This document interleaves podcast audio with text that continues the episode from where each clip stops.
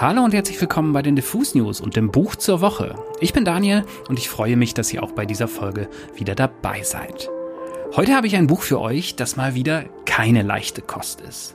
Ehrlich gesagt habe ich beim Lesen streckenweise regelrecht gezittert, weil dieses Buch bei mir, nun ja, unschöne Erinnerungen an meine Schulzeit weckte, sag ich mal. Aber dazu später mehr. Der Roman, um den es heute gehen soll, heißt Heaven und wurde von der japanischen Autorin Miko Kawakami geschrieben.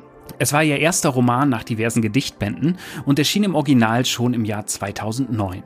Der Dumont Verlag hat ihn nun ins Deutsche übersetzt. Vermutlich, weil ihr letztes Buch Brüste und Eier hierzulande ein veritabler Bestseller war.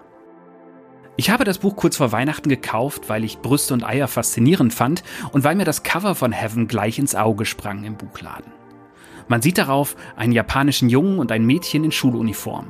Die beiden sitzen auf dem Boden an einer Wand und schauen trotzig oder gleichgültig in die Kamera. Schaut euch einfach mal das Cover an und ihr könnt euch ungefähr vorstellen, wie dieses Bild wirkt. Coming-of-Age-Romane kriegen mich ja irgendwie immer, aber so einen heftigen wie diesen habe ich tatsächlich schon lange nicht mehr gelesen. Der Titel Heaven führt dabei in die Irre, muss man sagen. Hier geht es in keiner Weise himmlisch zu. Kawakami führt uns eher direkt in die Hölle. Die Hölle der Schulzeit, in ein Leben voller Lieblosigkeit und Mobbing. Der namenlose Ich-Erzähler des Buches ist 14 Jahre alt und wird täglich Opfer von Mobbing-Attacken. Vor allem sein Mitschüler Ninomiya denkt sich immer wieder neue Attacken aus. Der Erzähler wird verprügelt, beworfen, getreten und manchmal in perfide, sadistische Rituale einbezogen. Er glaubt, man hasse ihn, weil er schielt und sich hässlich fühlt und lässt das Mobbing über sich ergehen weil das meistens weniger Schaden anrichtet, als wenn er sich wehrt. Glaubt er zumindest. Auch in seinem Zuhause geht es eher lieblos zu. Der Vater lässt sich kaum noch blicken, die Mutter ist passiv und im Stillen leidend und so richtig wissen weder Mutter noch Sohn, wie sie miteinander reden sollen. Diese Ausgangssituation ändert sich schon in den ersten Kapiteln. Denn plötzlich bekommt der namenlose Ich-Erzähler kleine Briefe von einer Klassenkameradin. Kojima. Ein stilles, oft ungewaschenes, dünnes Mädchen, das ebenfalls täglich gehänselt wird.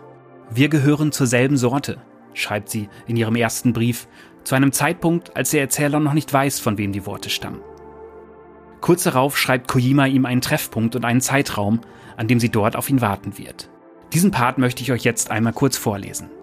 Die beiden treffen sich an einem Spielplatz in der Nähe, an einer Art Wahlfigur.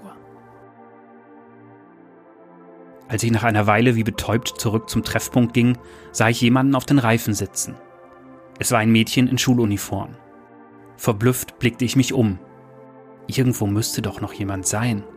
Aber außer ihr war weit und breit niemand zu sehen. Zögernd ging ich weiter. Als ich beim Walfisch war, bemerkte sie mich. Abrupt drehte sie sich um. Es war Kojima, ein Mädchen aus meiner Klasse. Sie stand auf, sah mich an und deutete eine Verbeugung an.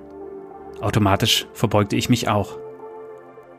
Die Briefe, sagte ich. Kojima war klein, hatte einen etwas dunkleren Teint und war eine stille Schülerin. Ihre Schuluniform war abgetragen, die Bluse nie gebügelt und sie sah immer so aus, als hätte sie Schlagseite. Ihr volles schwarzes Haar stand wegen der vielen Wirbel darin in alle Richtungen ab. Ständig wurde über sie gelacht, weil sie etwas unter der Nase hätte. Dreck oder einen Bart Außerdem wurde sie von den anderen Mädchen in der Klasse gemobbt, weil sie arm und schmutzig sei. Ich hätte nicht gedacht, dass du kommst, sagte sie und lachte zaghaft. Fandest du die Briefe creepy? Ich schüttelte den Kopf. Auf Anhieb brachte ich kein Wort heraus. Eine Weile verharrten wir schweigend. Setz dich doch, sagte Kojima. Ich nickte, blieb aber verlegen stehen. Ich dachte, ich würde gern mal mit dir reden. Nur so, über nichts Bestimmtes. Nur du und ich. Ich dachte, das täte uns vielleicht gut. Also dir und mir meine ich, sagte sie stockend. Es war das erste Mal, dass ich ihre Stimme hörte oder sie überhaupt sprechen sah. Das erste Mal, dass ich ihr ins Gesicht sah. So direkt hatte ich einem Mädchen noch nie gegenüber gestanden. Ich fing an zu schwitzen, wusste nicht, wohin mit meinem Blick. Danke, dass du gekommen bist. Kojimas Stimme war weder hoch noch tief, aber so fest, als hätte sie eine Miene. Ich nickte. Das schien sie zu erleichtern. Weißt du, wie dieser Park heißt? Ich schüttelte den Kopf. Wahlpark. Guck, da ist doch ein Wal. Naja, außer mir nennt ihn niemand so, sagte sie und lachte. Wahlpark, wiederholte ich stumm. Wie schon gesagt, ich, ich dachte, ich würde gern mal mit dir reden. Deshalb habe ich dir geschrieben. Aber ich hätte nicht im Traum gedacht, dass du kommst. Ich bin gerade ein bisschen verdutzt, sprudelt sie hervor und strich sich über die Nase. Ich nickte. Kojima sah mich an. Ich würde gern Freundschaft mit dir schließen, sagte sie. Natürlich nur, wenn du nichts dagegen hast. Ich nickte mechanisch, auch wenn mir nicht klar war, was sie damit meinte. Kaum hatte ich genickt, tauchten schon die ersten Zweifel auf. Was sollte das heißen? Freundschaft schließen. Was genau war ein Freund? Doch fragen konnte ich nicht. Der Schweiß lief mir mittlerweile nur so den Rücken hinunter. Aber Kojima freute sich über meine Antwort, seufzte einmal und sagte Puh. Dann stand sie auf und klopfte sich den zerknitterten Rock ab. Aus der ausgebeulten Tasche ihres Blazers ragte ein Papiertaschentuch. Freumen, seufzte Kojima, immer noch lächelnd und sah zu Boden. Freu, wiederholte ich im Kopf und wollte fragen, was sie damit meinte, aber da ich nie wusste, wann und wie man solche Fragen am besten stellte, blieb ich stumm. Darf ich dir weiterschreiben? Klar, sagte ich. Meine Stimme klang so heiser, dass mir die Hitze ins Gesicht schoss. Und schicken darf ich sie auch? Ja, ich nickte. Schreibst du zurück? Ja, sagte ich, erleichtert, dass meine Stimme diesmal normal klang. Eine Weile sagten wir nichts. Weiter weg krächzte eine Krähe. Na dann, sagte Kojima, verzog den Mund, sah mich einen Augenblick lang prüfend an, hob die Hand, drehte sich auf dem Absatz herum und rannte den Weg zur Allee hinunter. Sie sah kein einziges Mal zurück. Ich blickte ihr nach. Binnen kürzester Zeit verschmolzen die beiden Gestalten zu einem kleinen Punkt. Und während ich noch überlegte, wie lange man jemandem bei solchen Gelegenheiten wohl nachschaut, war selbst der kleine Punkt verschwunden. Zurück blieb das viereckige Bild von Kojimas Rocksaum, der ihr gegen die Waden schlug. Selbst als sie schon nicht mehr zu sehen war, hatte ich noch dieses Schwappen vor Augen. Nach diesem Part glaubt man noch, man hätte es bei Heaven vielleicht mit einer Liebesgeschichte zu tun. Aber der Roman ist keine Love Story und auch kein bloßer Coming-of-Age-Roman und auch keine Hymne auf die Freundschaft auch wenn das gerade so klang. Zwar gibt es Elemente davon in Heaven, aber Kawakami nutzt dieses Setting und diese stoischen, aber faszinierenden Teenager, um über Schicksal, Gewalt, Unbarmherzigkeit, Einsamkeit, Gruppenzwang und Mobbing nachzudenken.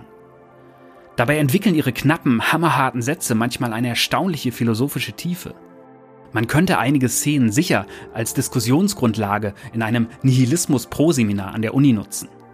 Denn während der Erzähler immer mehr am Mobbing verzweifelt und Antworten seiner Peiniger auf die Frage sucht, warum es ihn denn gerade erwischt hat, sieht sich Kojima als ein Opfer des Schicksals und glaubt, dass sie irgendwann belohnt werde, wenn sie nur durchhalte. Sie imaginiert sich dafür nicht nur eine komplexe Philosophie, die sie in langen Monologen erklärt, sondern auch Zeichen des inneren Widerstands, die nur sie kennt. Zum Beispiel wäscht sie sich aus Protest immer seltener, um noch mehr in ihrer Rolle als Opfer aufgehen zu können und für diese Konsequenz irgendwann belohnt zu werden. Sie sagt einmal zum Erzähler des Buches, irgendwann werden wir einen Ort oder einen Zustand erreichen, den wir niemals hätten finden können, wenn wir nicht all das hier durchlebt hätten. Der Roman Heaven ist dabei gnadenlos und zärtlich zugleich. Für mich war das Lesen bisweilen eine Tortur, weil ich mich in vielen Worten des Erzählers wiederfand. Während meiner Schulzeit gab es ebenfalls einige Jahre, in denen ich das tägliche Ziel von Mobbing-Attacken war und wie Miko Kawakami dieses Gefühl der Verständnislosigkeit, des Verletztseins, des sich ungeliebt und überflüssig fühlens beschreibt, das traf mich ins Mark und zog mich direkt zurück in diese schlimme Zeit. Wenn man auch nur einmal im Leben gemobbt wurde, wird man einige Parts dieses Buches nur schwer ertragen. Einmal ziehen die Peiniger des Erzählers ihm zum Beispiel einen aufgeschnittenen Fußball über den Kopf und spielen mit seinem Kopf Fußball, während der Erzähler kaum noch Luft bekommt. Ich kann mich an einige Szenen aus der sechsten, siebten und achten Klasse erinnern, die zwar nicht ganz so heftig waren, aber auch nicht so weit davon entfernt. Die Autorin Miko Kawakami sagte einmal in einem Interview, sie wolle ihre Leserschaft mit ihren Geschichten destabilisieren, aus dem Konzept bringen, um sie in einen Zustand zu versetzen, in dem man kurz das Gefühl hat, die Wahrheit mit den Fingerspitzen berühren zu können. Eine sehr poetische Umschreibung, die ihre literarische Kraft aber sehr gut trifft. Denn genau das macht Miko Kawakami mit Heaven. Ein zu hellstrahlendes Happy End darf man zwar nicht erwarten, aber man lernt immerhin, dass Mobbing oft völlig willkürlich ist und der Mensch im Allgemeinen und Jugendliche im Besonderen brutale Monster sein können, die nur das weitergeben, was ihnen eine gnadenlose Gesellschaft vorlebt. Und auch das lernt man. Diese bekackte Mobbingzeit geht irgendwann vorbei. und sagt überhaupt nichts darüber aus, ob man ein schwacher oder ein starker Mensch ist. Vielleicht sollte man also dieses harte, poetische, grausame, tröstliche, niederschmetternde Buch ruhig im Schulunterricht besprechen. Brutaler als das Treiben in der großen Pause ist es nämlich auch nicht. Ja, ihr habt's gemerkt, das klang schon so nach Schlusssatz und das war auch einer. Das war es heute mit dem Buch zur Woche von den Diffus News und mit dem Roman Heaven von Miko Kawakami, erschienen im Dumont Verlag. Mein Name ist Daniel Koch und ich sage wie immer Tschüss und bis zum nächsten Buch.